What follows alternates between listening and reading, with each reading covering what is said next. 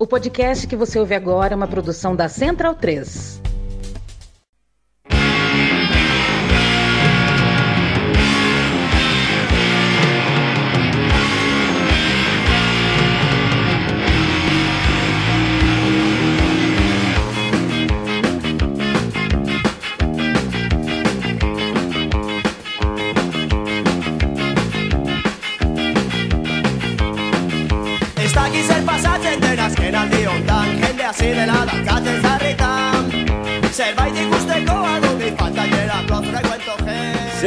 Senhoras e senhores, este é o meu time de botão. Eu me chamo Leandro Amin, estou ao lado de Paulo Júnior. Ouvimos e estamos ouvindo Sarri Sarri, da banda basca Cortato. É um clássico, né? Sarri Sarri é um clássico dessa banda.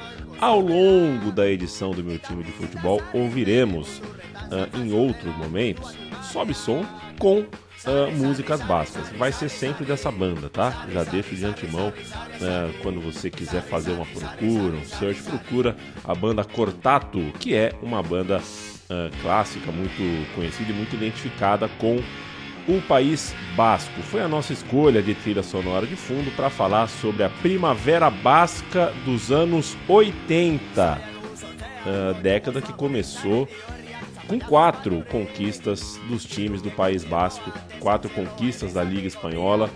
É, para surpresa de muitos, para surpresa da gente e seria uma surpresa para mim, Paulo Júnior, se você me dissesse que já fez o País Basco. Dali Leandro e a mim, um abraço para quem acompanha o meu time de botão. Não fiz, não fiz, não tive esse prazer. Tive o prazer de encontrar muita gente que tem ouvido o programa, deixo o meu abraço. Peço desculpa por não lembrar o nome de todo mundo, mas nossos fiéis, poucos mais fiéis ouvintes, seguem muito carinhosos com o nosso trabalho, com nossa conversa por aqui. E gostei muito da sua sugestão de roteiro. Obviamente, é um daqueles roteiros que você me traz e que eu sei muito pouco, né? não, não vivi a, a década de 80 e muito menos sou um profundo conhecedor da história desses dois times. Vai ser legal demais conhecer junto do nosso ouvinte. Conhecer, claro, modo de dizer. Fiz minha liçãozinha de casa aqui e lembrar que da Real Sociedade a gente tem um programa feito, confere? O vice-campeonato. Confere. O vice-campeonato de 2003. O time 2003, né? O time da dupla de ataque de Kovacevic e Nihat, que é 2001, o time também hein? que tinha é, é 2003, é o time é, o- é o? Real Madrid É, de Ronaldo, é pós-copa, né? Ah, perfeito, perfeito. E é o time que tem Xabi Alonso, né?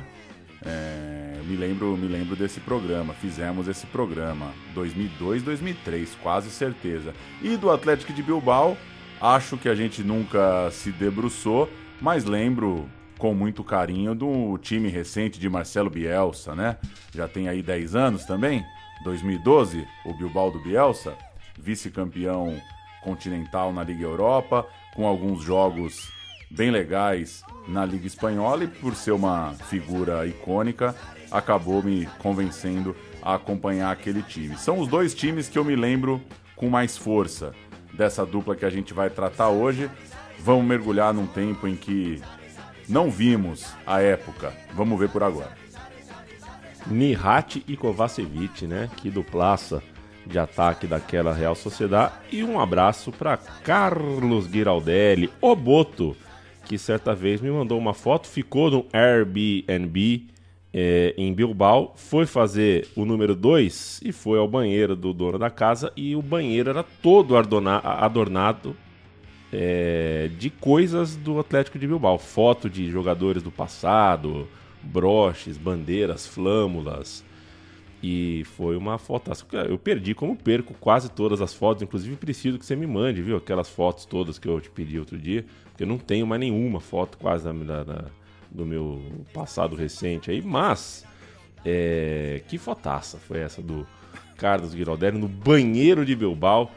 Desde então eu tenho um certo desejo, que eu não ponho em prática porque não é um desejo tão grande assim, de fazer o meu banheiro um banheiro do Parmeira mesmo, assim, fazer um banheiro Entendi.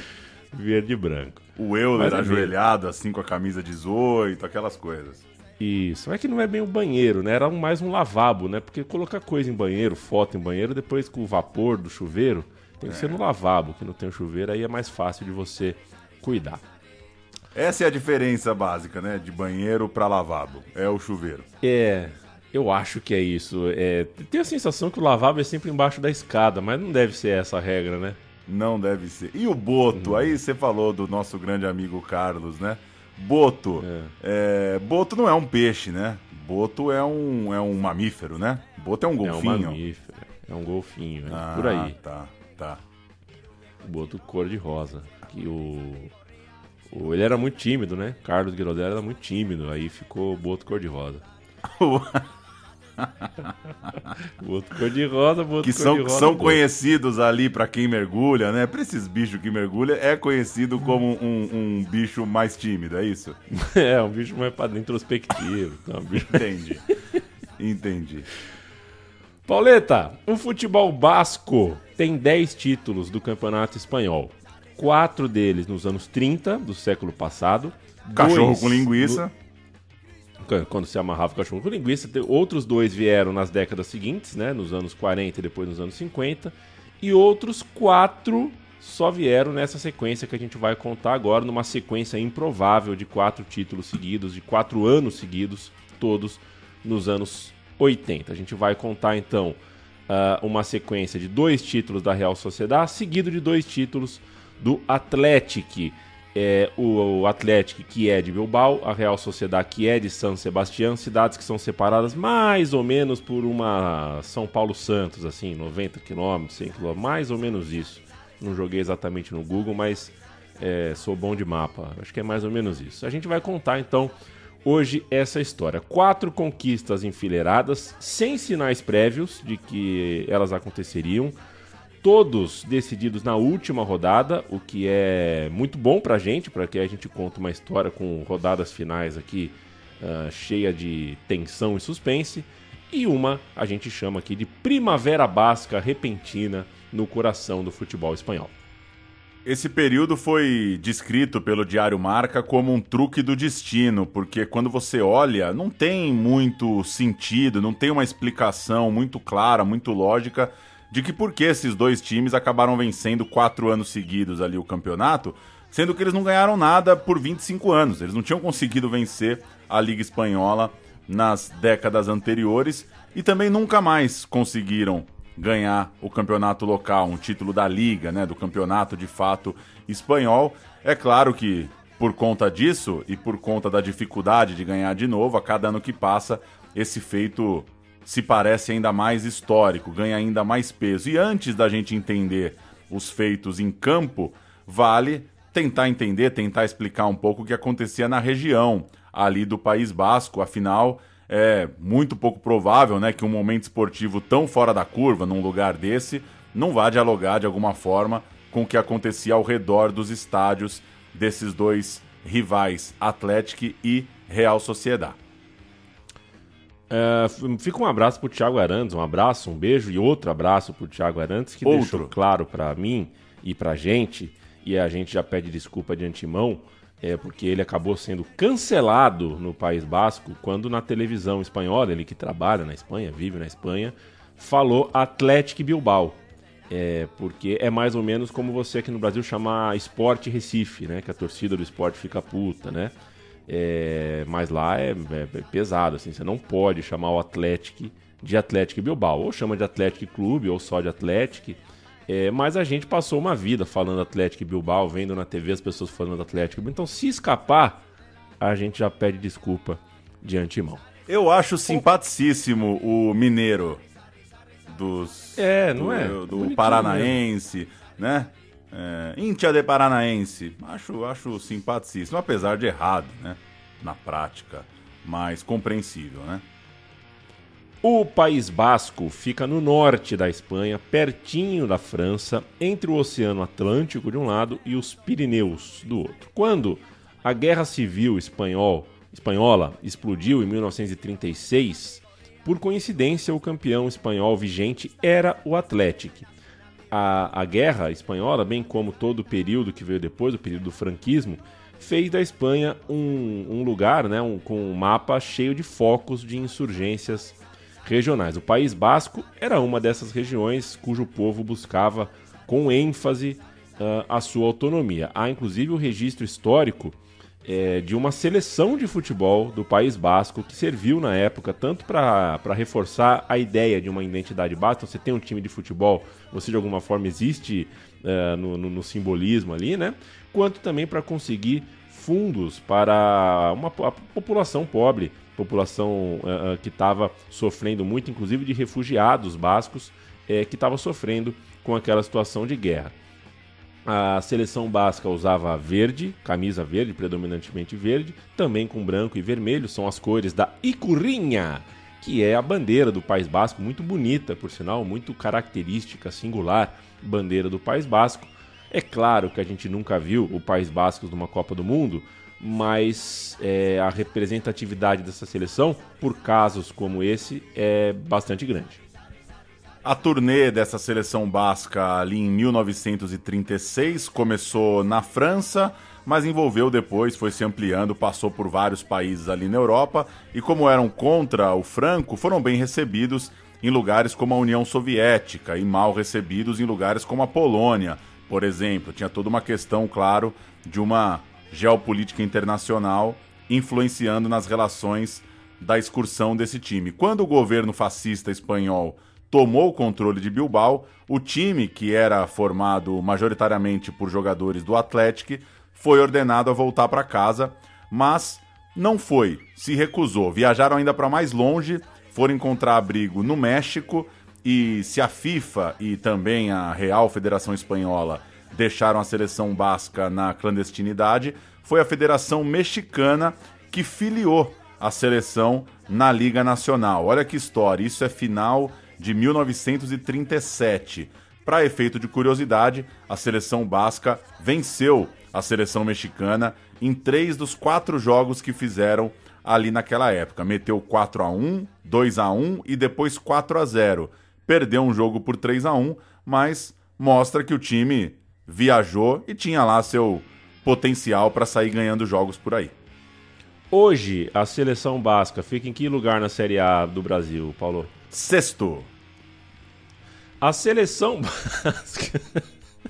A seleção vasca chegou a ser, inclusive, aí essa é, eu queria ter assistido isso, né? Que a seleção basca jogou o Campeonato Mexicano para valer e foi vice-campeã mexicana em 1938. Usava o nome fantasia Euskadi, né? CD Euskadi, Clube Deportivo, né? Clube Deportivo Euskadi. E no ano seguinte, na Europa, a guerra civil estava terminando da pior forma para os bascos. O Franco vencia a de Itacuja e de pronto proibiu, entre muitas outras coisas, símbolos uh, bascos, também os símbolos catalães. Né? Então estava proibida a bandeira, proibido cantar o hino, proibido o idioma e, claro, também é, também estava proibida a seleção de futebol. Qualquer tipo de manifestação que usasse ali as cores, o idioma, a cultura basca estava proibida, tudo em nome de uma grande e unificada Espanha franquista. E aí a gente pega a máquina do tempo, se aproxima dos anos 80, o foco da nossa história. Paulo, a democracia espanhola estava sendo aos poucos restabelecida, né? Rumo aos anos 80, eh, as coisas estavam uh, melhores do que em outrora. Mas o País Basco era uma região muito machucada, porque essas décadas do franquismo uh, deixaram muita coisa faltar naquele lugar. É uma região, por exemplo, de muita violência, inclusive em escala maior do que a violência das esquinas, das ruas, né? Porque tinha muito foco de terrorismo. A gente cresceu ouvindo muito sobre o grupo separatista ETA, é um grupo basco, né? Que promovia explosões, atentados à bomba, tudo mais. É, isso acontecia no dia a dia do, do, da região do País Basco. Isso tudo é sinal de uma sociedade que estava perto de um colapso. É, as pessoas estavam expressando muita revolta, uma crise econômica, as pessoas precisando de trabalho, precisando de lazer. É, o consumo de drogas na região era muito grande. Inclusive, há quem acredite que o Estado espanhol estava facilitando de propósito a entrada de drogas no País Basco, porque isso fragiliza a sua juventude, isso acaba até eventualmente matando a sua população jovem e desmobilizando para questões políticas também é, muita gente. Então era esse o cenário, um cenário nada bom do País Basco nos anos 70. O futebol acaba entrando em cena nesse contexto de uma forma bastante importante. Nas revoltas, esse nacionalismo basco, entalado ali na garganta das pessoas desde as proibições do franquismo, começa a sair às ruas de novo e os estádios de futebol, claro, acabam sendo um dos locais mais propícios para o surgimento público e espontâneo dessas bandeiras bascas, ainda proibidas nessa época. Há também um pacto fiscal que vai desafogar economicamente a região, que ganha um pouco mais de autoestima, população começa a ver mais dinheiro entrando em áreas como lazer, como esporte, mas isso não explica objetivamente, exatamente, o surgimento desses timaços na região. Se dizer, se mostrar e se manifestar como basco em um estádio de futebol e também nas ruas era então, uh, principalmente nas ruas né, e também nos estádios, era urgente para aquela população. Dá para dizer dessa forma que o futebol foi usado então para legalizar a bandeira, né, a icurrinha, porque você leva para o estádio e ali você exibe ela para um público maior e você consegue. Uh, é o famoso corpo coletivo de um estádio, né? Fica mais, mais fácil você se manifestar uh, dessa forma. Em 1976 aconteceria o grande marco disso, num clássico entre as duas equipes. É, o Franco morreu em novembro de 75, sem deixar saudades na, na, na, na redação do meu time de botão. A Espanha entrou em 1976, portanto, cheia de demandas. Demandas por liberdade, é, inclusive as liberdades regionais, as pessoas querendo falar basco e catalão, usar as bandeiras da, do País Basco da Catalunha, entre outras coisas. Tecnicamente, essas bandeiras ainda eram proibidas, mas o Atlético e a Real Sociedade entraram em campo num jogo uh, segurando juntos essa bandeira. A história ali já, né, uma imagem que já nasceu histórica, já nasceu clássica. Os capitães das duas equipes, o Iribar e o Xolocortabarria, seguravam juntos a bandeira, cada um segurando uma pontinha dela. Time, os dois times perfilados entrando em campo, as duas torcidas se emocionaram e era, enfim, uma óbvia e pertinente trégua na rivalidade futebolística, o que, a bem da verdade, né, Paulo, é, entre Real Sociedade e Atlético, é, tem um espaço diplomático intacto aí. Tem poucos arranhões nessa história de, até de certa forma, é, cavalheirismo entre os dois times no que toca lutar juntos pela identidade basca. É, então, é claro que a rivalidade existe, mas é, tem esse ambiente diplomático aí em nome de uma causa maior e política o jogo foi 5 a 0 para a Real Sociedade. Para mostrar que, que tava tudo tranquilo, né? Para mostrar que tava tudo bem, meteram 5. É, foi isso. É, é, é, o tipo de. Esse pouco, né? Estraga o, estraga o rolê, né? É. Tá tudo bonitinho, você vai lá e estraga o rolê. A bandeira foi confiscada minutos depois de ser exibida, porque é assim era a lei. E a gente ouve o canal Nação Basca subir um som aquí con material do emblemático momento que a bandera entra en campo. La sociedad cambiaba al mismo tiempo que la real. Al año de morir Franco, asistimos a uno de los momentos más emotivos de la historia de Atocha. El 5 de diciembre de 1976, en los prolegómenos del derby ante el Athletic, los dos equipos saltaron al campo portando la icurriña todavía ilegalizada por aquellas fechas. Ignacio Cortabarría y José Ángel Iríbar escenificaron el clamor popular el día que homenajeamos a nuestro entrañable Castelú.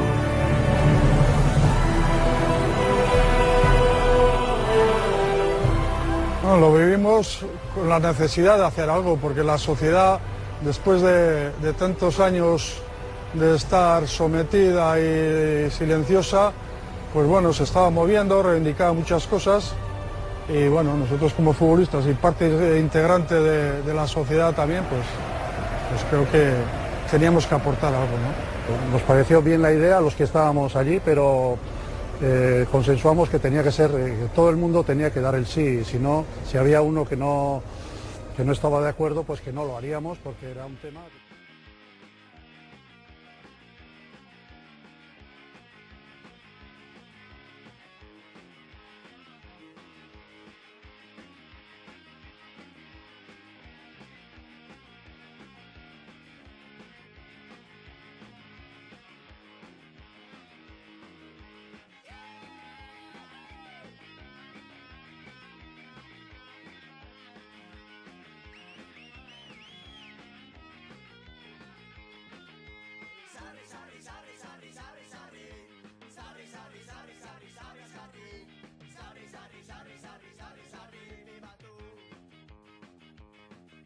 Sorry,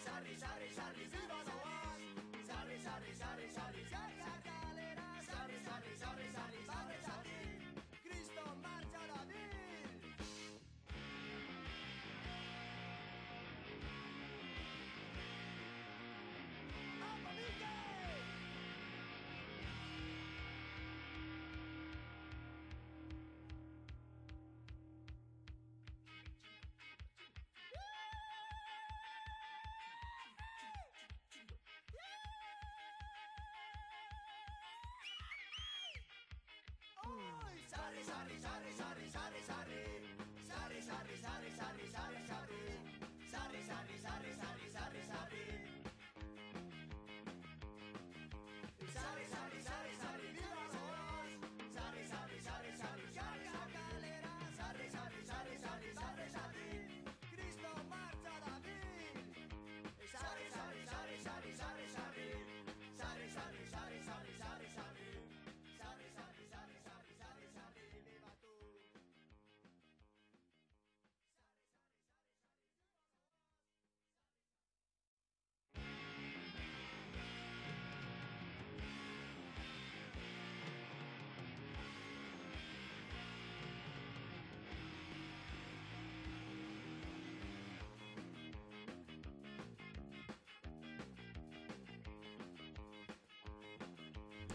A Real Sociedade acabou de fazer 5 a 0 e fez porque, claro, tinha um timaço, baseado principalmente num grande trabalho de categoria de base, fundamental para quem não contrata gente de fora da região. Vale lembrar, é, com muito mais restrição à época, né? Seria a base dos dois primeiros títulos dessa história e, vale dizer, os outros seis títulos do País Basco até então eram todos do Atlético. A Real Sociedade tem duas ligas na vida, são exatamente essas ligas de 81 e de 82, essas e nada mais. São num momento pulsante do futebol espanhol, de uma nova Espanha livre do franquismo e, claro, de uma Copa do Mundo exatamente ali em 1982, Copa que é jogada com a Real Sociedade bicampeã nacional.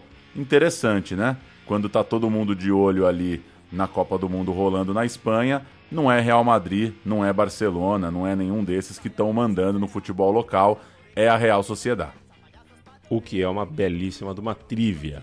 Satrústegui, artilheiro da campanha da Real Sociedade no primeiro título com 16 gols, era a estrela de um time cujo elenco mexia muito pouco. Era um time que tinha um entrosamento como uma carta na manga, como um, um, um ponto muito forte, porque o elenco mexia realmente muito pouco. Os caras uh, jogavam muitos anos juntos. O que doía mais no, nos azuis de San Sebastián é, naquele momento, né, 1980, era a perda do campeonato espanhol de 79 e 80.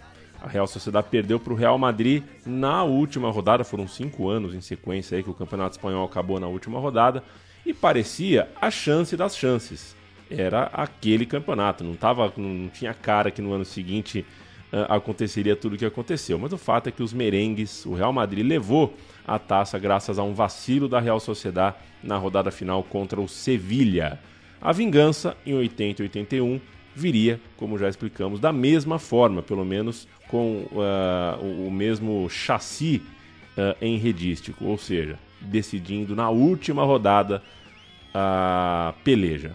Isso é muito gostoso para o torcedor, mas dá uma, dá uma tensão.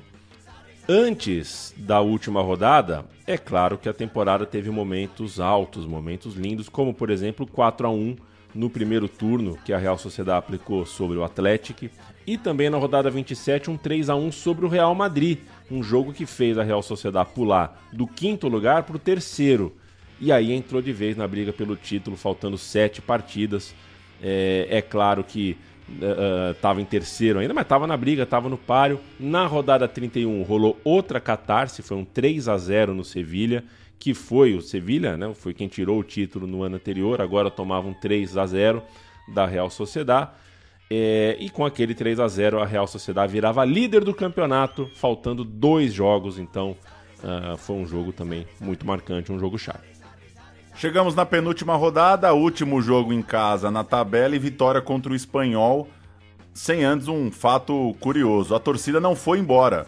A torcida exigiu, tipo como se como quem pede um bis num show, numa apresentação musical, a torcida exigiu que os jogadores voltassem do vestiário e eles voltaram para ser aplaudido, né? O elenco inteiro sendo aplaudido, o elenco inteiro ouvir o grito de campeão, independentemente do que aconteceria lá na frente, era uma forma da torcida embalar o time para a última rodada e já homenagear, né? Já agradecer aquela temporada que vinha sendo já muito bonita, muito vitoriosa de ponta de tabela. O Atlético de Madrid era o time do campeonato, liderou o tempo todo, mas deu pane nas quatro rodadas finais. Já a nossa história principal, nossa protagonista, a Real Sociedade, nas últimas dez partidas ganhou oito, empatou duas. Então foi um sprint de invencibilidade para ficar com a taça. Claro, teve um, um sofrimento de alto nível na rodada final. A Real Sociedade um ponto à frente do Real Madrid, pegando o Sporting Rijon fora de casa e era, entre aspas, só fazer a sua parte. Chegou na rodada final, um pontinho à frente dos poderosos de Madrid. Você sabe que as Astúrias são do lado do País Basco, né, Paulo? Você... Imagino que você saiba disso, né? Não, não sei, não sou um especialista na, no mapa espanhol como você, mas é, essas, essas regiões mais conhecidas saberia te dizer. Perfeito. O, o, o, sabe quem, quem vem das Astúrias é o Fernando Alonso, né? Aquela bandeira azul clarinha com amarela. As bandeiras regionais da Espanha são muito bonitas, diga-se de passagem. Era só fazer a sua parte, Real Sociedade, só que a Real Sociedade não estava fazendo a sua parte. Até abriu o placar, cobrando pênalti, mas tomou a virada. O Sporting, clube de Rijon, eh, estava vencendo por 2 a 1 enquanto no outro jogo o Real Madrid, esse sim, fazia a sua parte, vencia o seu jogo. Aí é o drama do tamanho do bonde, né? É, todo mundo já falando, pô, vai perder de novo na última rodada a taça para o Real Madrid. Outra vez a força histórica, a camisa que enverga varal, a força, o costume de títulos, tudo pesando para os madridistas, como quase sempre acontece. Acaba o jogo em Madrid, o Real Madrid vence, só precisa esperar no radinho de pilha o anúncio do fim do outro jogo, do jogo da Real Sociedade. Inclusive já tem jogadores do Real Madrid se abraçando em campo, tem dois até que se abraçam e ficam rolando no gramado, abraçados, como se já fossem campeões. Eis que surge Jesus Zamora, autor do gol até então mais importante da vida da Real Sociedade. Um jogo meio na lama, choveu para burro nas Astúrias, em Rijon.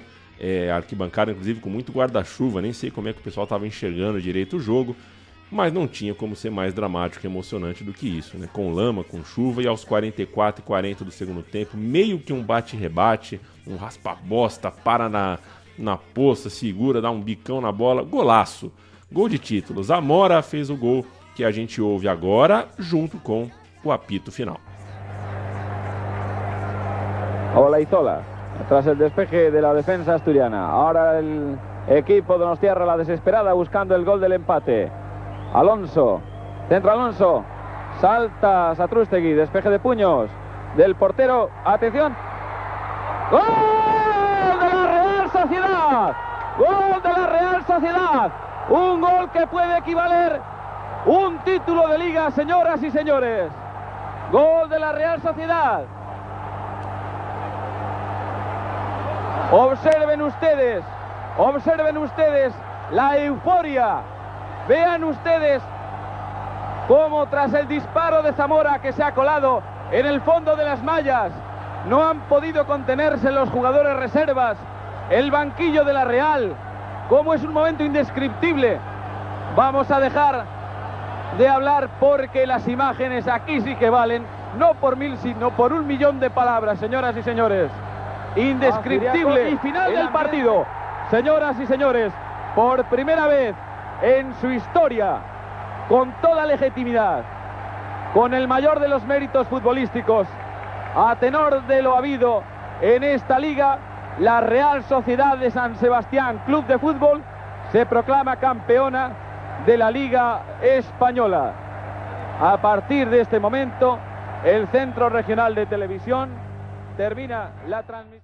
Pauleta, canta o Sporting de Rijon pra mim, vai. Ah, que beleza, eu tava esperando. Jesus Castro, Manolo Jimenez, Antônio Maceda, Cunde de um lado, Francisco Uria de outro. José Antônio Redondo, Cano, Manolo Messa, Joaquim, Abel e Enzo Ferreiro. Esse é o, o, o Sporting Rijon que segurava ali o resultado até o finalzinho, como você acabou de falar. Dois gols do Manolo Messa, né? Coisa de louco. A Real Sociedade entrou para ser campeã com Luiz Arconada no gol, um referente. Uh, Gorris, Cortabarria, Olaisola e Celayeta. Perico Alonso, José. É, José não, pelo amor de Deus. Jesus Amora, o cara do gol. E Diego Álvares no ataque, Ofarte, Idígoras e Satrústeg. O primeiro gol de pênalti foi do zagueiro Cortabarria e o gol do título do Jesus Maria Zamora. Ou seja, Pauleta, em uma liga que estava com cara de Atlético de Madrid campeão de ponta a ponta, depois ficou com cara de Real Madrid campeão uh, na rodada final, mas acabou dando Real Sociedade. Eles acabaram empatados em pontos, mas desempatados porque o critério de desempate era o confronto direto. E no confronto direto rolou aquele 3 a 1 que a gente citou da rodada 27. Então, uh, o Zamora que fez gol no 3 a 1 fez o gol da vitória agora, era o nome da revanche perfeita, o cara da conquista. A gente vai ouvi-lo já uh, com cabelinho branco, já falando décadas depois do que aconteceu, falando sobre o tamanho do que ele e a sua equipe conseguiu. É um pouco do, de recorte da época, né? É, então ele fala em espanhol, fala um pouquinho rápido aqui, mas acho que dá para dá entender. A gente separou um trecho aqui que dá para entender. No te creas que nosotros pensábamos que podíamos ser campeones, mucho menos, ¿eh? Pero sí estar ahí, la pelea de la UEFA, esas cosas, ¿no? Porque claro, nunca se había, se había hecho eso, ¿no? No sé, ah, yo tengo muy claro cómo soy, ¿no? Pero ¿qué puedo decir como que de cómo jugaba yo? No sé, yo creo que era un jugador completo. Puedo decir, un poco jugador eh, de mucho trabajo y entonces yo creo que era un jugador muy equilibrado. Pero tampoco sabes nada más. Yo cuando metí el gol solo se me ocurrió ir corriendo donde estaba la gente nuestra, bueno, la gente que está en todos, todos los sitios, ¿no? Pero la portería donde metimos el gol O meu time de botão também é cultura, então vou abrir para uma cascata aqui, meu caro Leandro e a mim. Festival Internacional de Cinema de San Sebastián, setembro de 1980. Estava lá, República dos Assassinos, de Miguel louco. Faria Júnior.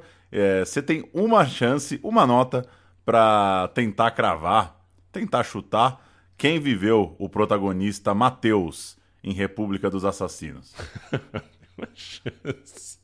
Mas nenhuma chance. Não- Uma, não uma tem. nota, Antônio- uma nota. Antônio Quem você acha que é um ator, um ator brasileiro no auge por um filme do comecinho dos anos 80? Ah, Tarcísio Meira. Tarciso Meira. Porra! Tarciso Meira. De quanto ele precisa? 120 milhas. Ha! Ele tá querendo tirar o pão da boca dos meus filhos mesmo, não é? Que é isso, Felipe? Você já imaginou quanta gente aqui depende de mim?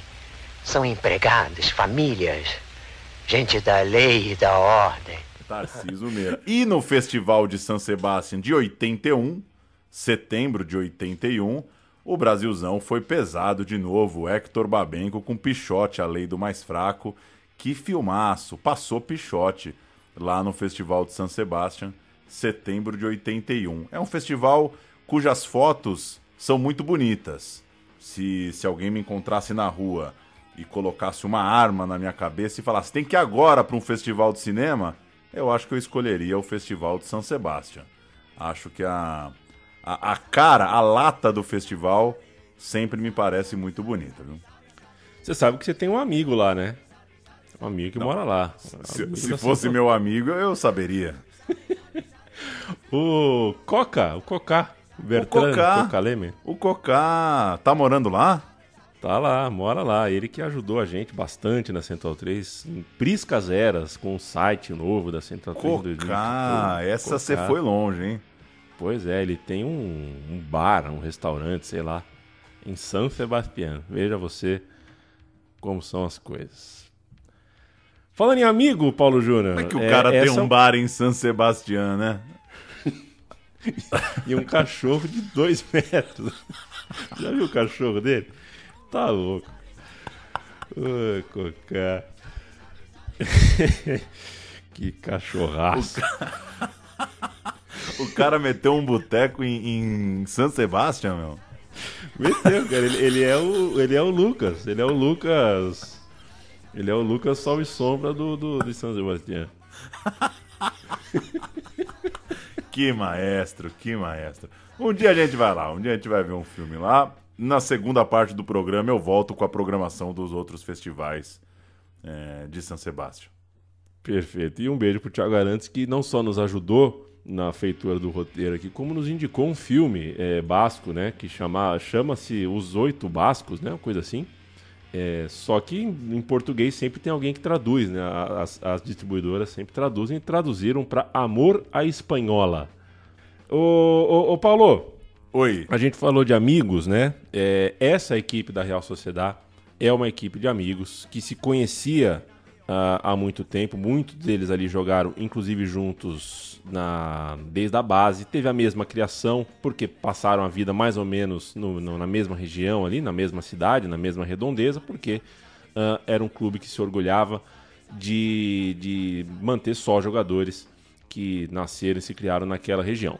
Um clube que se orgulhava de ganhar o Campeonato Espanhol sem usar o mercado, sem investir em grandes craques de fora, sem olhar sequer para os atletas de fora do País Basco. Foi exatamente assim que a conquista foi encarada, em certa medida, até por quem não torce para a Real Sociedade ou não liga muito para futebol. Foi uma coisa assim: peraí, na Espanha, pós-franquismo, eh, apareceu um time que não abre mão de jogar com os seus, de jogar com os nascidos na sua região, e esse time venceu o Real Madrid de investimentos altos, o time da grande capital econômica e política do país. Então isso simbolizava muito para os bascos.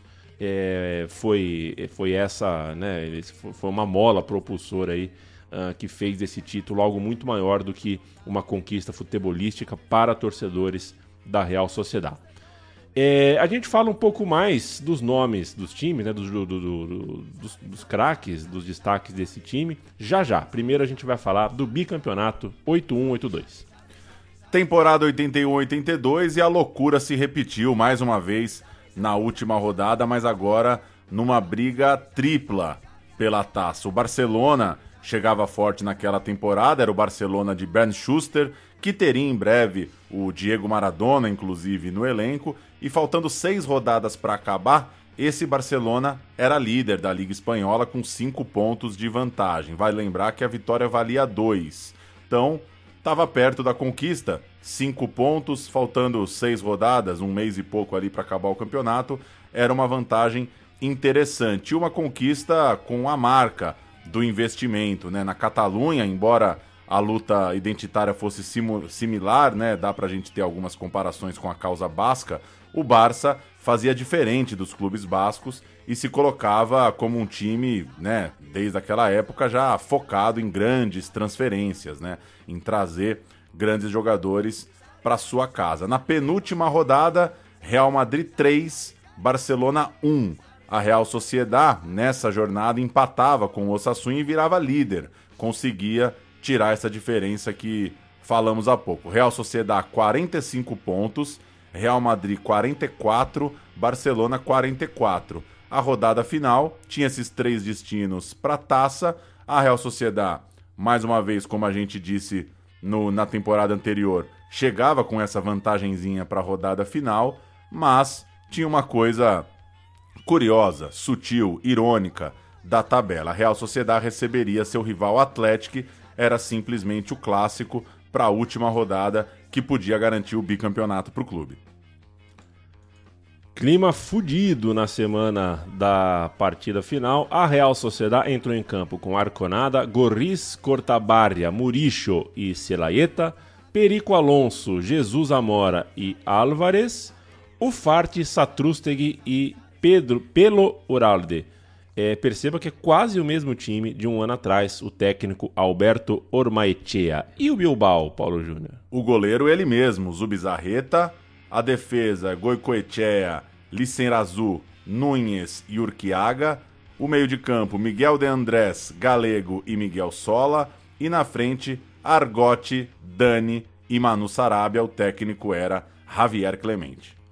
O bom de você cantar esse time é que a gente vai contar a história desse time já já. É, é quase como um spin-off, né? Esse time apareceu aqui nesse momento como um adversário, um coadjuvante, mas já já eles viram a estrela. Apesar de toda a tensão em cima desse puta jogo, na hora do vamos ver não foi tão sofrido assim, viu, Pauleta? A Real Sociedade ganhou por 2 a 1 mas jogou melhor no primeiro tempo, fez 2 a 0 aos 11h23 do segundo tempo e respirou tranquilo. Tomou um, um, um sufoquinho no fim, porque é, o jogo acabou 2 a 1 mas não foi aquele sofrimento de último minuto e tudo mais. É, Zamora, de novo, marcou um dos gols e o Farte fez o segundo. Enquanto isso, nem Barcelona nem Real Madrid venciam suas partidas, o que significa que, mesmo se a Real Sociedade tomasse o 2 a 2 pelo que estava acontecendo nos outros jogos, ela era a campeã mesmo assim. Então, foi mais uma tensão dos dias prévios, a tensão da véspera, do que propriamente a tensão de um jogo de futebol de causar infarto. Ali, final, já bastava tudo que aconteceu no ano anterior. Real Sociedade bicampeã da Espanha. A gente ouve eh, a rádio popular Herri e Ratia, que dizem que lá na, no- em São Sebastião é a rádio transcontinental deles lá, cantando o bicampeonato da Real. Toca Zamora directamente, perdón, toca en esta ocasión Satrustegui, propio Satrustegui directamente hacia manos de Arconada. Este controla, lanza con fuerza con la derecha hacia adelante.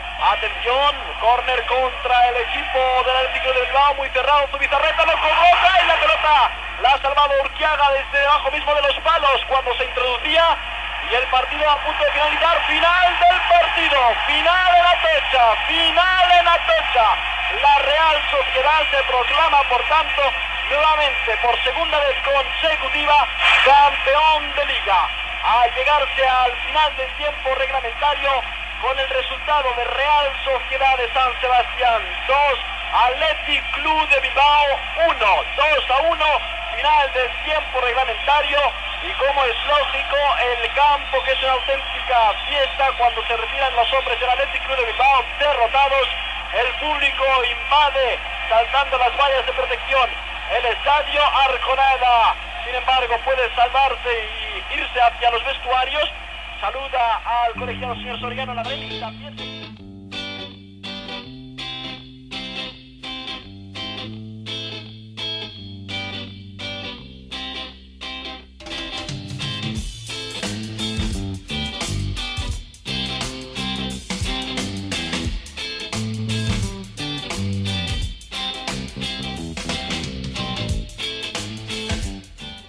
Bandeiras bascas misturadas às listradas azuis e brancas da Real Sociedade, invasão de campo, aquilo todo de zero, né? De, de um time que nunca tinha vencido para um bicampeonato repentino, além de uma Supercopa da Espanha naquele mesmo ano de 82. A Real Sociedade, claro, mudava o tamanho de sua história a partir daquele time, entrava na lista de campeões nacionais, o que não é pouca coisa. Um time de números assombrosos em partidas realizadas. O Arconada, o Polvo, o goleiro de duas Copas, duas Euros pela seleção, jogou 551 vezes pela Real Sociedade. Gorrinho, zagueiro, é o recordista histórico do clube, 599 jogos. Cortabaria, sua dupla de zaga, o capitão, aquele que entrou em campo com a bandeira basca, na imagem que a gente ouviu, na imagem que a gente ouviu é ótima, é que eu tô com a cara do cara aberta aqui, eu tô com, a, eu tô com essa cena da entrada da, da bandeira abertíssima aqui enquanto falo e realmente recomendo para quem ouviu e ficou curioso buscar isso, que é uma entrada em campo muito bonita. Esse cara, o Corta Barria, capitão naquela situação, fez 40 442 jogos e os dois laterais, o Celaya e o Olaizola, ambos também passaram dos 300 jogos. Então é uma turma que é, toda a turma acaba sendo, na verdade, um símbolo, né, um sinônimo de Real Sociedade. É uma galera que ficou muito tempo no clube. Aí você completa com o José Diego, que jogou 349, Jesus Amora, que jogou 588, Satrústeg, que jogou 374, o Farte jogou 474, entre outros. Você só pode concluir que esse elenco tem uma intimidade, tem uma coisa que, que é rara, raríssima, e é um time que só pode mesmo ser amado pelos torcedores, né, porque caraca, né? Uh, quantos anos de companhia esses jogadores fizeram para a torcida? Mais do que as taças, então, são jogadores que ficaram marcados pelo tempo de clube. Há algum tempo, a Real Sociedade, né, a gente está gravando em 2022, então já a gente acabou de contar aqui o time de 2003, o ataque era Nihat Kovacevic, um turco e um. Uh, não me lembro do, do, do, do país do Kovacevic. Não sei se era sérvio, mas enfim. É, a Real Sociedade abriu já há algum tempo o clube para não bascos. O Atlético tem essa política até hoje, mas aumentou o alcance, né? a abrangência ficou maior. Também filhos de não bascos que nasceram na região podem defender o Atlético. O, o atual atacante do, do Bilbao, o Iñaki Williams, é, é, é um desses casos. Né? Em 1981 ele não jogaria no Atlético, hoje ele pode. Ainda assim, a Real Sociedade já, já embora já tenha uh, feito isso com o mercado, né, abriu o seu mercado, mas não avacalhou. Se você olhar o elenco, ele segue majoritariamente basco. E vale destaque também, nesse time bicampeão de 81 e 82, é, observar o meia, Perico Alonso, não se perca pelo sobrenome. A gente acabou de citá-lo na ficha dos jogos, tudo mais. O Perico é pai do Xabi Alonso. Então, uh, o Xabi né, cresceu, nasceu e cresceu vendo o pai jogar no clube onde ele também começou, jogou e voltou no fim da carreira veterano. É, então, a família Alonso é uma família uh, muito querida pelos lados de São Sebastião. Fui checar só para não falar besteira, o Kovacevic é mesmo da Sérvia. Jogou, né? Boa. Jogava pela Iugoslávia e na, na divisão é, é um homem da Sérvia. Seguindo para falar do técnico, Alberto Ormaechea, outro figurão, jogou no clube de 67 a 74, assumiu como técnico quatro anos depois e aí virou ídolo de vez. Seu estilo de treinar ficou conhecido por privilegiar a força física e essa acabou sendo uma característica marcante, talvez para todo o futebol espanhol nesse período, nessa técnica. Um jogo bem diferente daquele que a gente assistiria a Espanha tentar fazer depois, né? É um, um jogo de fato ali no, nos anos 80, mais físico, mais forte do que a Espanha que a gente viu depois virar a Fúria, a Roja, o Tic-Tac, coisa e tal. A Espanha que conseguiu ser campeã do mundo mais recentemente.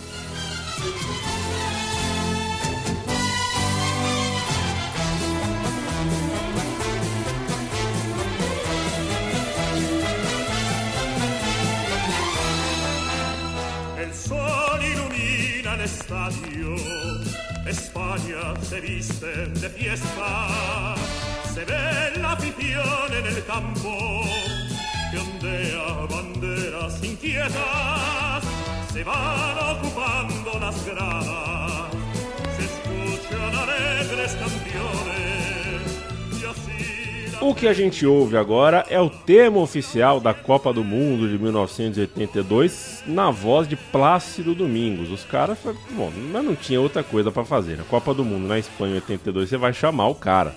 É, ele é, é mandar o pager ali pro, pro Plácido Domingos e falar: Meu, é você e você. Inclusive, o cara gostou tanto de cantar o tema oficial da Copa de 82 que chamou os amigos para 94, né?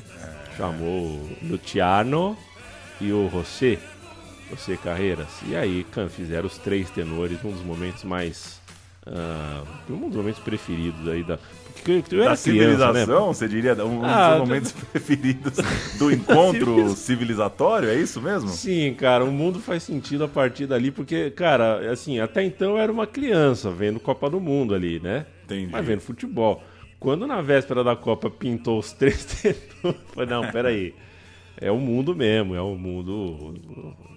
É federal, o negócio é federal, não é só um joguinho de futebol, não. Plácido é... Domingo Júnior, o filho também é, é cantor. ao que parece, ele é bastante perguntado sobre a influência, né? Do pai, as comparações, coisa do tipo. Plácido Domingos. E o, um abraço para toda. Pra, o, o, José Carreiras também é espanhol, né? Então tinha uma maioridade espanhola aí. Então, uh, parabéns ao povo espanhol por ser dominante uh, em relação ao Pavarotti, um italiano que era minoria no rolê do camarim. o Paulo, é o seguinte, o San Mamés, a casa do Atlético, recebeu o jogo da Copa do Mundo, né? O País Basco só mandou jogo em São Mamés, em Bilbao. A cidade virou sede da Inglaterra, era o grupo 4 da Copa do Mundo. É uma informação só para complemento aqui, né? A Inglaterra jogou os três jogos uh, uh, destinados ao País Basco. Inglaterra 3, França 1, Inglaterra 2, Tchecoslováquia 0, Inglaterra 1, 0 Kuwait. A Copa de 82 teve 16 ou 17 sedes, então era isso mesmo, era três jogos no país no, no, no, estádio. E olhe lá, foi essa participação do País Basco na Copa, é... mas a gente faz um sobe-som rápido aqui, só pela curiosidade, porque a França é, colou no estádio da Real Sociedade para fazer um amistoso pré-copa, é ali do lado, né, na fronteira, e aí uh, rolou essa partida, um amistosão, tipo Fluminense contra a Itália, em volta redonda, teve um França e Real Sociedade na cancha da Real Sociedade. Temps d'une demi-heure. Un peu de folklore basque, cela ne fait pas de mal. Et Michel Hidalgo avait décidé de tester tous ses joueurs valides, c'est-à-dire qu'ils ont été 20 à jouer. Seuls Solaire et Larios, légèrement blessés, n'ont pas participé à ce match. Et dès le début, un centre de Platini, le voici, Michel Platini, numéro 10, une tête de Courion à bout portant et un arrêt superbe de Burun, le gardien remplaçant de la Real Sociedad. 0 à 0 après le premier tiers-temps. Deuxième tiers-temps. Les Français attaquent.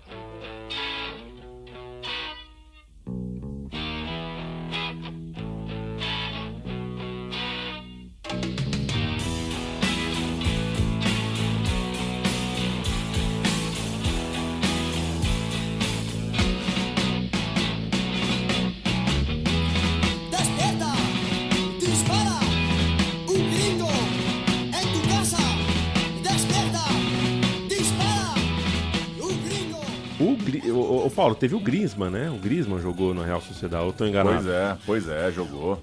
Jogou, né? Então é isso.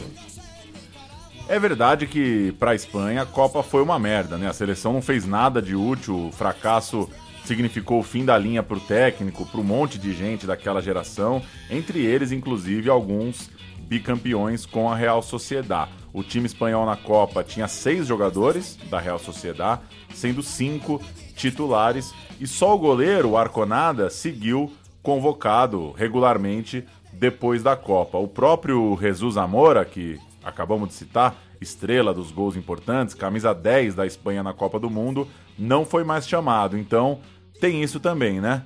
Uma Copa em casa com muita expectativa, quando o time não anda, acaba marcando os caras negativamente. O Perico Alonso foi vendido para o Barcelona, é, mas oito titulares do time de 82 e 83 continuaram no clube, estavam desde 79, continuaram depois da Copa. E para a gente contar a história vermelha, né, e mudando de cor uh, nesse roteiro, é um registro que nessa temporada nova, a Real Sociedad, embora não tenha sido tricampeã espanhola, foi semifinalista da Copa dos Campeões isso não é pouca coisa. Superou o Celtic, depois superou o Sporting de Lisboa e parou para o Hamburgo. O Hamburgo, na semifinal, eliminou o time basco, o time de San Sebastián, com um gol difícil de, de cravar, um gol bem polêmico. Na imagem da TV não dá para saber se estava impedido ou não, mas o fato é que o gol valeu e deu Hamburgo na final, deu Hamburgo campeão da Champions, mas não deu Hamburgo campeão do mundo, porque temos Mário Sérgio Pontes de Paiva e Renato Portaluppi, entre outros feraças, em Tóquio, ganhando o Mundial de Clubes desse Hamburgo e vingando a sociedade uh, basca. Esse Real Sociedade não aguentou o tranco, portanto, rumo ao tri, até porque também teve a lesão do seu artilheiro, né, o Satrusta, que perdeu boa parte da temporada, mas nem por isso foi um ano inútil. Seja como for, a Real Sociedade uh, veria o seu rival ganhar a Liga Espanhola, dar aquela aguada no chope histórico, e isso não é confortável para torcedor algum. Mudamos de time, chegamos na hora da reação dos Leões de Bilbao. Invejaram, claro, o bicampeonato do lado azul e tiveram que assistir ainda ao vivo, né, a festa do bicampeonato. A gente acabou de citar, era um clássico e aí o clube trabalhou duro, achou o caminho para ser protagonista da liga seguinte, outra liga decidida só na última rodada, tempos bem emocionantes lá no Campeonato Espanhol. Esse time tem uma grande figura no banco, Javier Clemente, tinha só 32 anos e já era treinador do Atlético. Ex-jogador do clube, foi um craque, camisa 10, jogador de ótimo nível, mas teve uma carreira curta por conta de uma lesão séria na fíbula, passou a estudar cedo para ser técnico, fez a transição na carreira antes do, do normal, né? Com 32 anos, já era o comandante do time. Conhece o clube, começa a treinar pela base, vira técnico do time de cima em 80, ainda com muita desconfiança, né? Porque era muito jovem. E depois de um ano para mostrar serviço ali em 80, ele deu conta, ele ganhou confiança, seguiu, era mais novo que até alguns jogadores, mas se mantinha como treinador na, na confiança da diretoria, do elenco, para, mesmo que muito novo, tentar levar o Atlético a voos maiores no Campeonato Espanhol. O Javier Clemente se converteu em um inimigo do César Menotti, o técnico argentino que treinava o Barcelona do Maradona, campeão do mundo em 78 com a seleção. O Menotti achava que o Clemente era um técnico que mandava seu time bater, seu time era muito pegador, muito violento, é, e também achava que os dois times do País Basco uh, exageravam nisso. A gente vai visitar essa rivalidade daqui a pouco. O Javier Clemente, é, é, enfim, era muito jovem, enfim, por causa de uma lesão, né? Perdeu parte da carreira. Então, eu não acredito que ele fosse um cara que mandava seu time bater, até porque ele foi técnico da seleção espanhola na Olimpíada de 92, nas Copas de 94 e 98, o que indica para mim e para gente que as acusações do Menotti não colaram para o povo espanhol. O povo espanhol bancou Javier Clemente por um tempão. Outro nome de destaque nesse elenco, também já citado no clássico que trouxemos agora há pouco, é o goleiro Zubizarreta, histórico na seleção, brilhou muito também no Barcelona. Em 1982, ele está surgindo com 21 anos, então ainda falta uma década para a gente lembrar, por exemplo, do gol de Raí na, na final do Mundial Interclubes lá em Tóquio, entre São Paulo e Barcelona, e tem uma década e meia, 16 anos, para ele. Você foi maldoso aqui no roteiro. Entregar a paçoca para a Nigéria na Copa do Mundo da França, no jogo em Nantes. Vacilou, né? Vacilou o Bizarreta. É. Esse jogo eu tava ansioso, cara. No fim das contas, a luta pelo título não foi contra o Barcelona de Menotti e Maradona, mas sim contra o Real Madrid, treinado por Di Stefano. O Atlético, longe de ser protagonista no futebol espanhol ali da época, perseguiu a ponta de maneira discreta, cresceu no segundo turno e foi virar líder na rodada 27. Seguiu líder na rodada 28, mas no jogo seguinte teve um, um choque ali de realidade, tomou 5 a 1 do mediano Betis e parecia que tudo tinha ido para o vinagre. Faltavam cinco rodadas, o time estava desanimado, o espírito foi para a lona.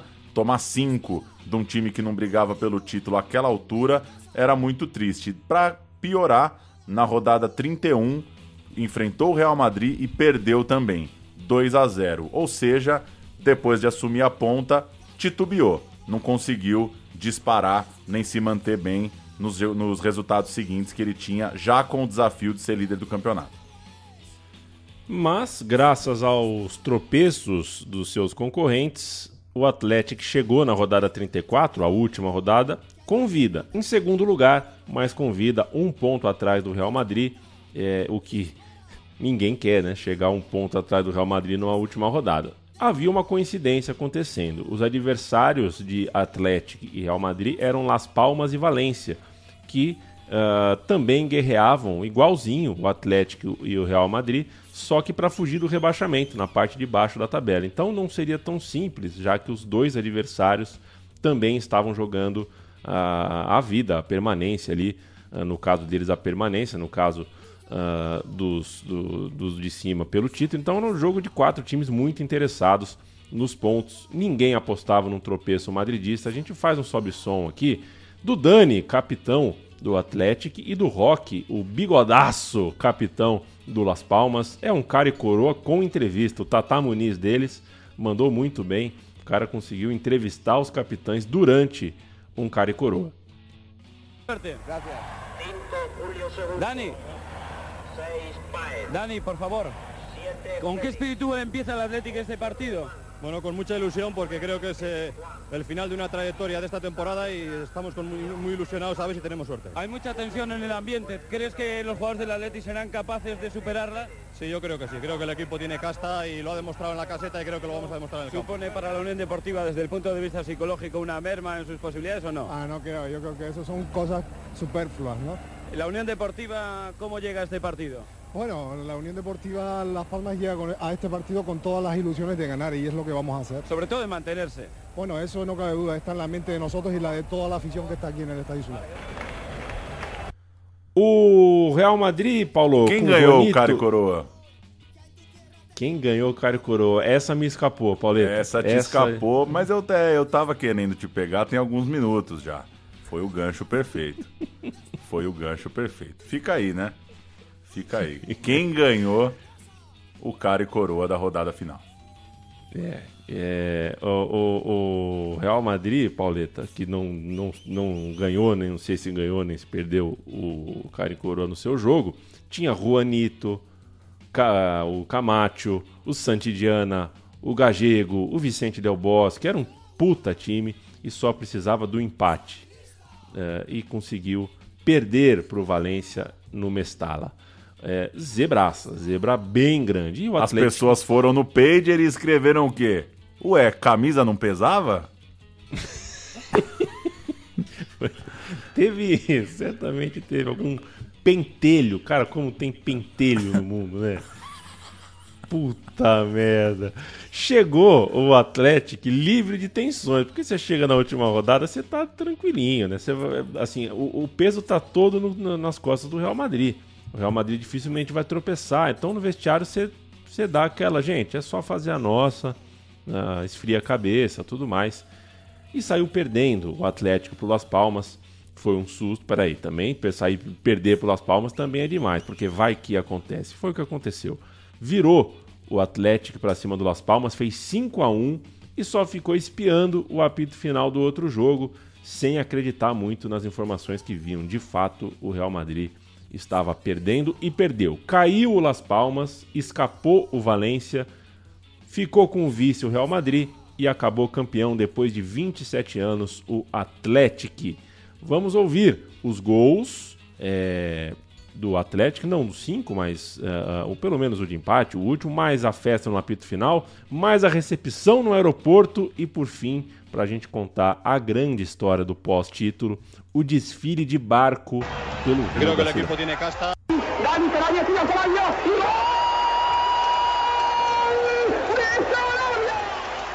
mucho más en el centro del campo y eso no es bueno para el Atlético. Argote con el balón, lo combina con Sarabia, Sarabia centra, se le va a dar la. ¡Gol! ¡Gol! ¡Gol de Dani! ¡Y el Casanova! ¡Gol de España! ¡Gol de Valencia! ¡1-0! ¡Gol de Valencia! ¡Gol de Campeón que ya lleva 16 minutos, pase largo ahora, no se tiene la.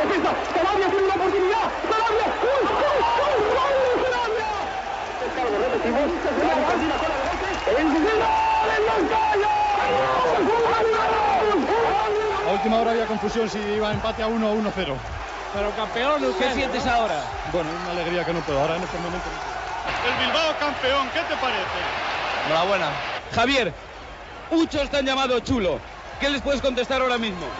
Bueno, pues que yo sigo siendo el mismo y que ahí está, el esfuerzo ha sido de los jugadores y somos campeones. Hay que felicitar al Madrid. Bilbao pero- había permanecido desierto. Pero en cuanto los transistores transmitieron la noticia, las calles explotaron en una fiesta sin límite, donde los aficionados dieron rienda suelta a su emoción. El centro de la ciudad quedó rápidamente colapsado y la alegría no tardó en extenderse a toda Vizcaya. El champán corría sin descanso entre alirones y canciones. Los bares del casco viejo no cerraron en toda la noche.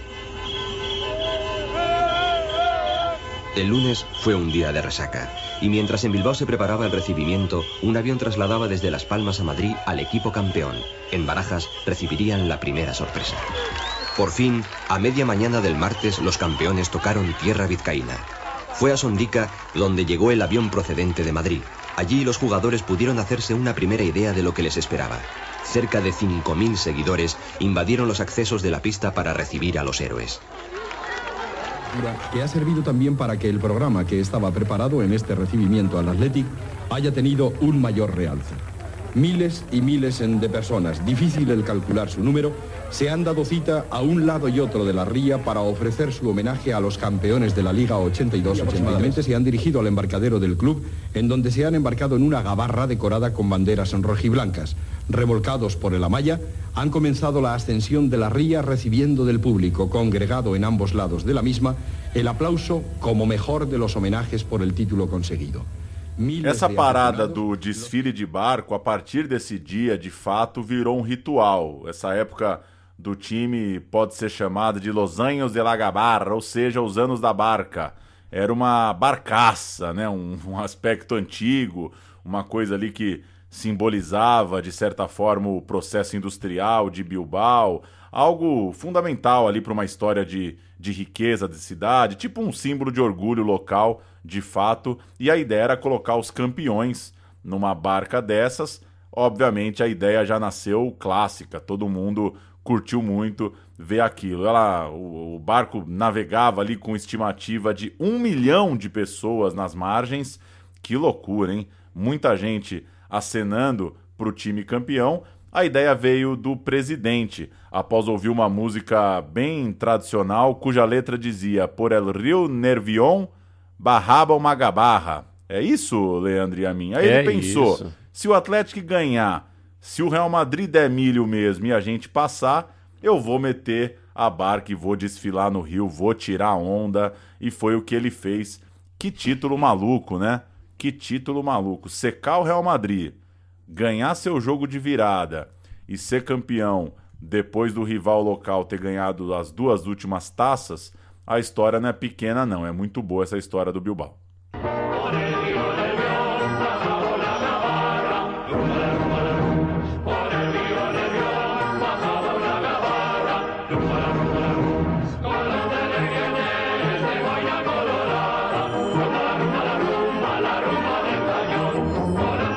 A gente fez um sobe-som aqui, tá ouvindo uh, de fundo essa essa música, né? Por El Rio Nervion barrava o Nagabarra, é, passava um barco, passava uma barca pelo rio Nervion, né? E, e é curioso, é, é, essas cidades cuja riqueza estão uh, muito focadas na atividade marítima e portuária, né?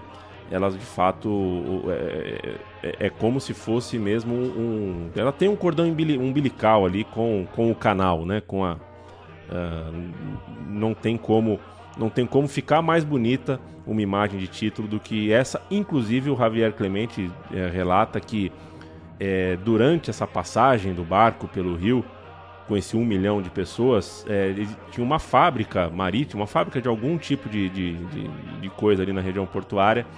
E os funcionários dessa fábrica, todos de macacão azul, estavam uh, acenando para os jogadores, para os campeões. E um desses operários era o pai do Javier Clemente.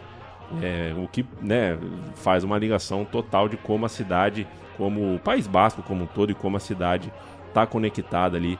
Uh, a cidade de Bilbao está conectada com aquela região. Acho uma puta ideia, uma puta sacada e são imagens realmente fantásticas. A imagem uh, da barca passeando por, uh, por toda a extensão ali de água comemorando o título. Importante dizer também, Paulo, que na penúltima rodada teve o clássico basco. E se o Atlético tropeçasse, ou seja, se a Real Sociedade arrancasse ponto do time de Bilbao, era o Real Madrid campeão antecipado, porque nos critérios de desempate o confronto direto ah, superava os Leões Vermelhos. Mas a Real Sociedade não conseguiu frear o rival, perdeu de 2 a 0 e aí foi a vez dos azuis se sentirem incapazes de estragar a festa alheia, a festa dos vermelhos. Trata-se de outro jogo inesquecível entre as partes, um tempo de auge entre os dois times. A gente canta aqui, eu vou cantar o Atlético de Bilbao, Paulo Júnior.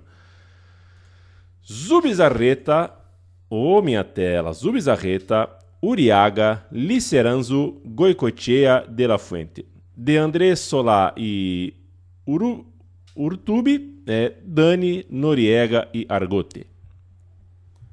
A Real Sociedade, que já, já não estamos ligando muito para ela, né? Isso que é legal de fazer um programa com É. dois times, né? Você coloca todo o seu coração com aquele time e no parágrafo seguinte você já tá torcendo pro outro, né? Arconada, Murijo, Gorriz, Garratti, Olaizola, Larranhaga, Zubiaga, Baqueiro, Beguiristan, Lopes Ufarte e Orbegoso. Essa é a Real Sociedade que perdeu por 2 a 0 no San Mamés. Zubizarreta era o goleiro, isso aí a gente já falou, ok, todo mundo conhece a história. Entre os defensores, destaques para o Urquiaga, presente na Copa de 82, depois de uma puta luta para se recuperar, teve uma lesão grave e tudo mais.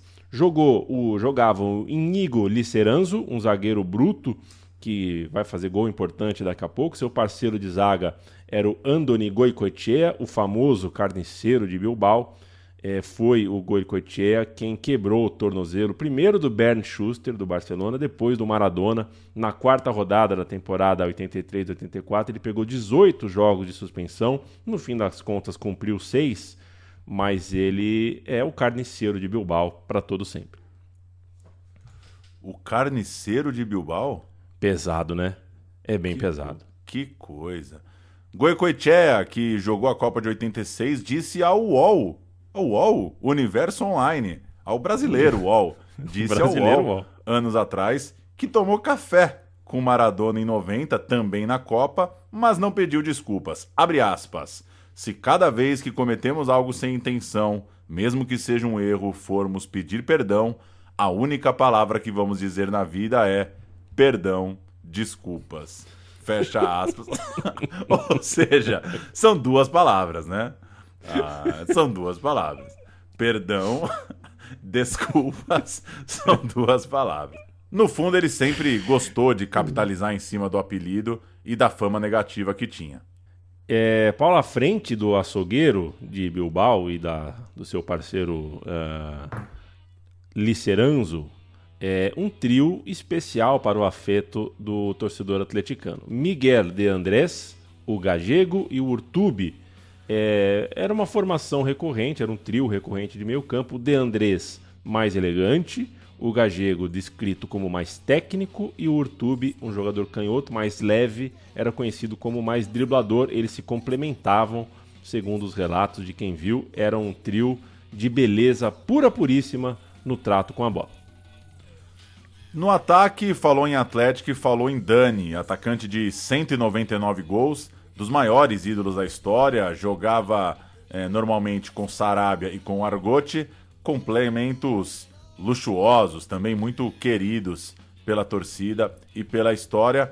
Basicamente são esses os figurões da escalação dos sonhos desse Atlético campeão, ou melhor, bicampeão. A gente vai fechar o programa lembrando da temporada 83, 84. É isso? E antes de você começar, registrar a minha indignação, sem representantes brasileiros no Festival de San Sebastián de 83, tá bom? É, é, tá registrado aqui o meu, o Lamentável. meu repúdio, mas deixei passar, tinha filme brasileiro, sim senhor, em outras duas edições. Das Tripas Coração, da diretora brasileira Ana Carolina, com um elenco pesadíssimo. Antônio Fagundes, Dina Staff, Neila Torraca, Cristiane Torlone, a turma toda, Otton Bastos, Nair Belo, montou o Dream Team. Montou o Dream Team, foi para São Sebastião, é assim que funciona. E, por fim, no festival de 84, tem Brasil com Nelson Pereira dos Santos e seu Memórias do Opa. Cárcere. É, Tá você já tem louco. assunto, Leandro e a mim? Quando você encostar lá na, na, na bodega lá do, de, de San Sebastião, você pode puxar um papo lá. "Pô, Nelson Pereira, teve aqui. Teve aqui, Nelson Pereira. Antônio Fagundes, teve aqui. Tar Tarcísio Meira, teve aqui. Tomou café aqui. Você pode meter essa cascata aí. É, Nair Belo no país, no, no, em São Sebastião, hein? Isso deve ter sido. Deve ter sido. Puta merda, Nair Belo que é, não dispensava um bom futebol, né? Eu ouvia futebol no radinho, Nair Belo. Nair Belo era futeboleira. Mas deve ter esquecido, deve ter deixado de lado nos dias em São Sebastião, porque tinha mais o que fazer. Uh, 83, 84, Paulo Júnior, sem. sem. Uh, uh, sem mais delongas. É a liga em que no começo dela o Maradona quebrou o tornozelo. Isso mudou toda a configuração né, do, do, do, campeonato. O jogo foi contra o Atlético, isso engrossou o caldo da rivalidade para o que vinha a seguir. Que pegada feia, nossa senhora. Uh, em 83 e 84, a liga foi decidida, como já dissemos, na rodada final, mais uma vez pelo quinto ano seguido. A diferença é que dessa vez o Atlético li liderou desde a rodada 27, sem perder a posição, assumiu ali faltando 7 para o final. Mas isso não significa que foi mais simples do que no ano anterior, porque dessa vez tinham três times atrás, é, três times na briga, dois atrás do Atlético, e não eram quais, quaisquer times, eram o Real Madrid e o Barcelona. Uh, eles estavam um ponto atrás. No confronto direto, o Atlético superava o Real Madrid, mas perdia para o Barça. Ou seja, no fim da brincadeira, empatar com o Real Madrid era campeão. Mas se empatasse com o Barcelona, perdia o título. A tabela era uma escadinha: 47 pontos para o Atlético, 46 pontos para o Real Madrid, 45 pontos para o Barcelona. E aí, como o cara que faz a tabela tá mais ou menos de sacanagem o tempo todo, Atlético pegava a Real Sociedade. Nova chance do rival estragar a festa, né? Era Atlético de Madrid e Barcelona num jogo, Espanhol e Real Madrid no outro, Atlético e Real Sociedad no jogo do time que liderava. Segundo tempo das finais, por três minutos, os resultados deixavam o Barcelona na liderança.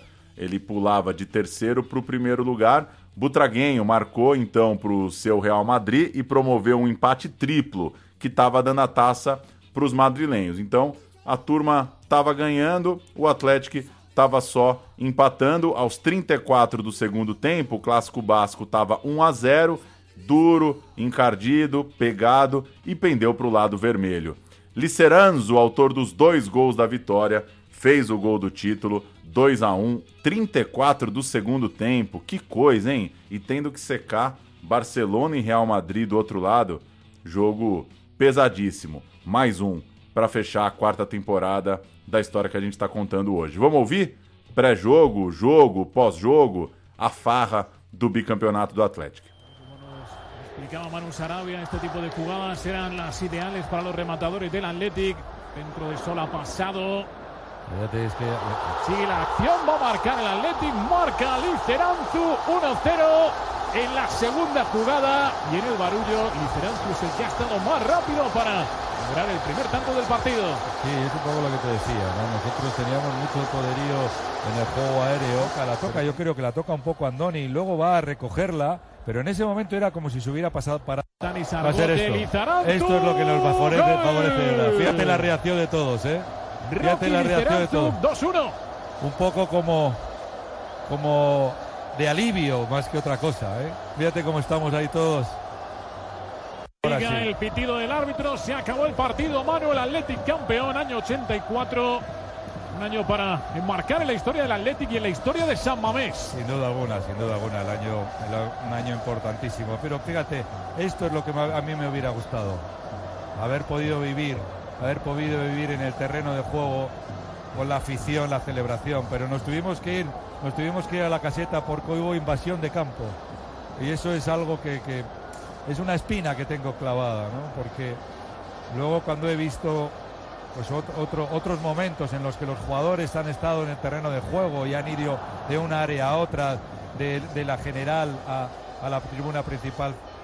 A festa certamente foi, foi grande por toda Bilbao. É, põe os jogadores na barca, anda para lá, anda para cá. Se bem que a barca grande mesmo vai vir daqui a pouquinho, porque tanto os atletas quanto a torcida estavam todos com a cabeça pro domingo seguinte, pro fim de semana seguinte, porque havia a chance de um espetacular doblete. É, e ele precisava uh, acontecer, porque a final era a mais uh, emblemática possível por momento. Era Atlético contra Barcelona, então era uma final já icônica de antemão e acabou sendo uh, mais icônica do que todas as outras que se tem conhecimento, porque além das rivalidades uh, muito acirradas, é o último jogo do Maradona pelo Barcelona. Tava todo mundo ali com muita gana de vencer, tinha um histórico de, de violência, de, de, de, de treta e, enfim, a treta que acabou uh, culminando depois do apito final é muito, muito bruta, né? É, depois do apito final, Atlético campeão, a treta é muito grande. Antes, vamos cantar as escalações aqui, Paulito, eu vou cantar para você, tá? Zubizarreta, uh, Uriaga, Liceranzo, Goicochea, Núñez, De Andrés, Urtubi, Salinas, Dani, Endica e Argote. Esse foi o Bilbao. É, o Barcelona com... Uh, oh, meu Deus do céu, perdi o goleiro, hein? Perdi o goleiro. Juan Carlos. Perdi. Ah, não, tá aqui. Opa. Javier Urruti. Alexandro Migueli e Julio Alberto na defesa. O meio-campo com Vitor Munhoz, Tente Sanches, Marcos Alonso, Diego Maradona e Bernd Schuster. No ataque, Juan Carlos Rojo e Lobo Carrasco, o técnico César Menotti. 1 a 0 gol do Indica, Paulo. A Copa do Rei é tida como a competição preferida do Atlético por motivos históricos e também por motivos políticos. O clube tem 24 Copas, isso dá mais que o Real Madrid, que tem 19, não é pouca coisa. Só o Barcelona tem mais, 31 conquistas. Esse jogo foi no Santiago Bernabéu, a ida de busão Bilbao-Madrid era 15 mil pesetas. E a invasão basca foi espetacular. Faltou ônibus na cidade, faltou cerveja, no bar do nosso amigo. Faltou tudo, faltou. Invadiram, né? Faltou tudo. A empresa teve que pegar ônibus emprestado em Valência.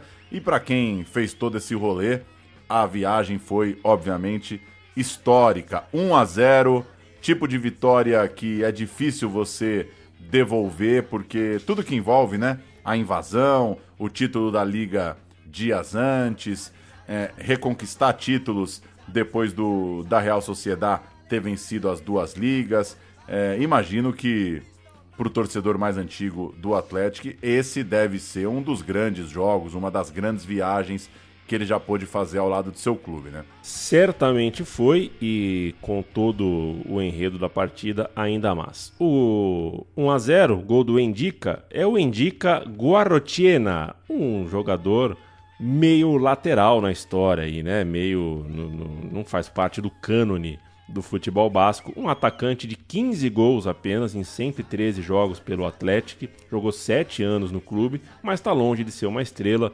embora tenha sido um bom prospecto. Né? Na base, ele jogou por duas categorias de base diferentes da Espanha, então uh, era um bom prospecto, não acabou não jogando muito, mas ele fez esse gol muito importante, um gol que deu para ele macarrão de graça em qualquer restaurante que ele for o resto da vida em Bilbao seu nome acaba sendo imortal, mesmo sem ele ser uma peça-chave, um craque. Vamos fazer aqui um popurri de sobe sons, né? Tem ambiente pré-jogo, tem a torcida chegando no estádio, tem o gol do título, tem a treta com o Maradona e dos dois times, a batalha campal absurda acontecendo e o desfecho da comemoração. Después de la experiencia anterior, el Atleti volvía con toda su ilusión a la final de su competición preferida, que no es otra que la Copa del Rey. Los aficionados rojiblancos se volcaron por todos los medios a su alcance en el empeño de traerse el título para Bilbao. Vamos con una ilusión enorme de ganar la Copa, hacer el doblete, porque hace ya varios años que no, que no viene el doblete para Bilbao.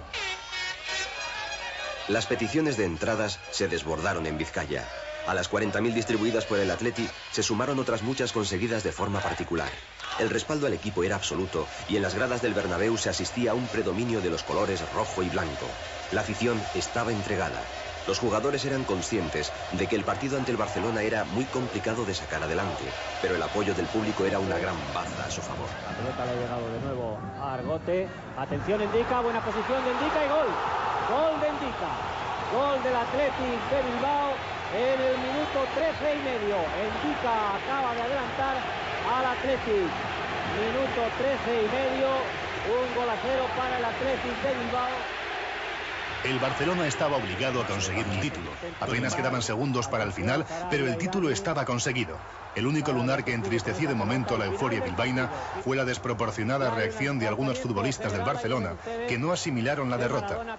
La actitud de jugadores como Miguel y o Maradona quedó en evidencia en el marco de una final de Copa. Sola y Núñez fueron los rojiblancos que salieron peor parados por las agresiones sufridas. Javier Clemente, desde el césped, todavía reflejaba su disgusto por este Otra vez, la plena identificación entre un equipo como el rojiblanco y su siempre incondicional afición. En esta ocasión el doblete era algo especial para un club que había tenido que sufrir mucho a lo largo de una temporada muy intensa. Se había dispuesto para la ocasión un programa de actos, aunque el número de personas concentrado a ambas márgenes de la ría hizo imposible cumplir cualquier horario. Como estaba previsto, la expedición Mención aparte merecen las unidades de tráfico de la Erchancha y la Guardia Civil, vigilantes en todo momento, así como los servicios de Cruz Roja, Protección Civil y Día, que vigilaron el trayecto con un extraordinario celo. Tanto la marcha como el retorno se han desarrollado sin accidentes importantes, aunque abundaran las averías, muchas de las cuales fueron de escasa entidad. No faltó quien por necesidades imperiosas hubo de quedarse en sus predios, lamentando no ver la final in situ. No, no es que queramos establecer comparaciones, pero este León Esse jogo representou do outro lado o fim da linha para Maradona no Barcelona. Estava muito pressionado pelos títulos que não vieram, também não estava muito feliz com o ambiente. É, essa briga também ajudou tudo isso, né? O Maradona apagou um cara com, com um chute no rosto, a fratura ajudou e o Napoli estava de braços abertos para o Maradona encontrar a paz e um ambiente para jogar bola em outro lugar. Pela pontuação final da Liga 8384, dá para pensar que sem a fratura, talvez o Maradona pudesse levar o Barcelona ao título, mas no fim das contas, o Atlético ganhou bastante por essa butinada do seu zagueiro. Sem dúvidas, o desfalque pesou a hora que você olha a, a numeração, né? A hora que você pensa jogo a jogo a tabela. Dá para dizer que essa final ficou ainda mais famosa, mais icônica que a própria conquista da Liga daquele ano, mas também meio que acaba ali a nossa história, essa primavera basca que a gente traz hoje no meu time de botão. Os dois times fizeram agora, né, em tempos de pandemia, uma final de Copa do Rei. A Real Sociedade venceu e foi só a terceira Copa que o time levou para casa contra, como falamos, 24 do Atlético, que tem 8 a 2 em ligas espanholas. Numa pesquisa nacional de torcidas feita recentemente, 2019, pelo Marca, 8% da torcida para Real Sociedad, desculpa, 8% para a torcida do Atlético, 3% do país torce para Real Sociedad. 8 a 3 no, nos pontos percentuais, é, com uma margem de erro, claro, mas dá para ter uma, uma dimensão de que a torcida do Atlético é um pouco maior, não é mesmo? É um pouco maior e é bem notável como também nessa pesquisa é, eles fizeram uma. uma né, abrir o mapa da Espanha, como já deu para perceber que a Espanha é muito regionalizada, né? E é um orgulho do País Basco que seja uma das regiões com menos torcedores dos times de fora. Ou seja, no País Basco você vê um número de torcedores do Real Madrid e do Barcelona menor do que em outros lugares. Menor do que se você chegar, uh, por exemplo, na Galícia ou, por exemplo, nas Astúrias você no País Basco você uh, é mais Real Sociedade ou Atlético mesmo. Não é difícil de entender o motivo, dada a forma identitária como o futebol ali é tocado e a gente viu, é, e de alguma forma algum tributo uh, esses números de hoje prestam ao time dos anos 80 que se não formou só não, não formou só torcedores, mas formou também filhos de torcedores, reacendeu paixões adormecidas e fez com uma parte do mapa espanhol ali uh, ter bastante autoestima a mais, orgulho a mais, foi importante para a retomada, inclusive, do País Basco como um lugar bom para se estar e bom para se viver. É, Paulo Júnior, você gostaria que o seu time de futebol preferido, o Palmeiras, só jogasse com jogadores paulistanos? Boa, boa noite boa tarde. Não. Bom dia, boa tarde, boa noite. Um abraço para quem acompanha meu time de botão até o fim. Vamos que vamos. Logo tem mais. Voltaremos assim que possível. Paulo Júnior, um beijo para você também. A gente se fala. Uh, agradeço a quem de fato passa essa uma hora, uma hora e meia aqui na nossa companhia. É sempre um puta de um prazer saber que você está com a gente. Até a próxima. De minha parte, tchau.